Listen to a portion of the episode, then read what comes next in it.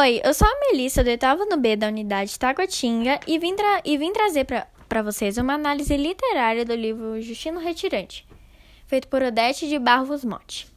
O livro conta a história de Justino, que aos 12 anos perde os pais em, em um intervalo de 15 dias. Então, decide deixar sua casinha e se juntar a um grupo de retirantes. Lá, conhece Chico Cego, que acaba sendo seu companheiro e juntos tentam arranjar melhores condições de vida.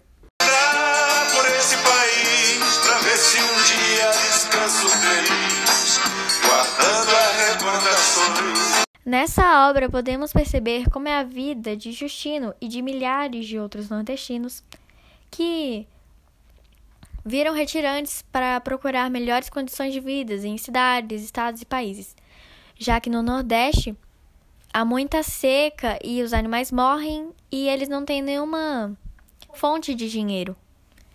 E aí, nesse caso, eles precisam se mudar. Vamos dar uma pausa no nosso assunto e falar de uma campanha que está super em alta. O nome dela é Vamos Ler. Além de você conseguir doar e emprestar livros, a campanha também oferece oficinas criativas para as crianças, para estimular elas a ler mais e mais. Ela está aqui em Brasília, no Parque da Cidade, do dia 3 de maio a 7 de maio. Então confira! Justino e Chico Cego, ao chegarem na cidadezinha, conheceram uma moça muito gentil chamada Dona Severina.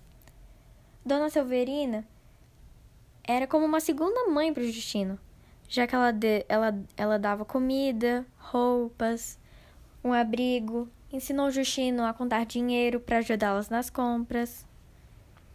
E além de tudo, dava amor e carinho, e era tudo que Justino queria. A terra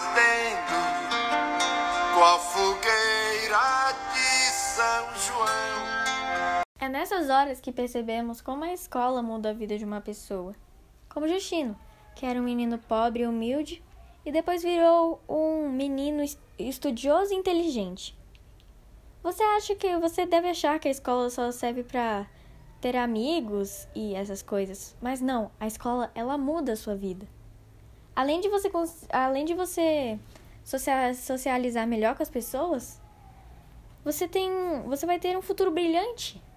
Então pense, estudar é para sua vida, então não desperdice isso. É isso, espero que tenham gostado. Deixe uma mensagem e tchau.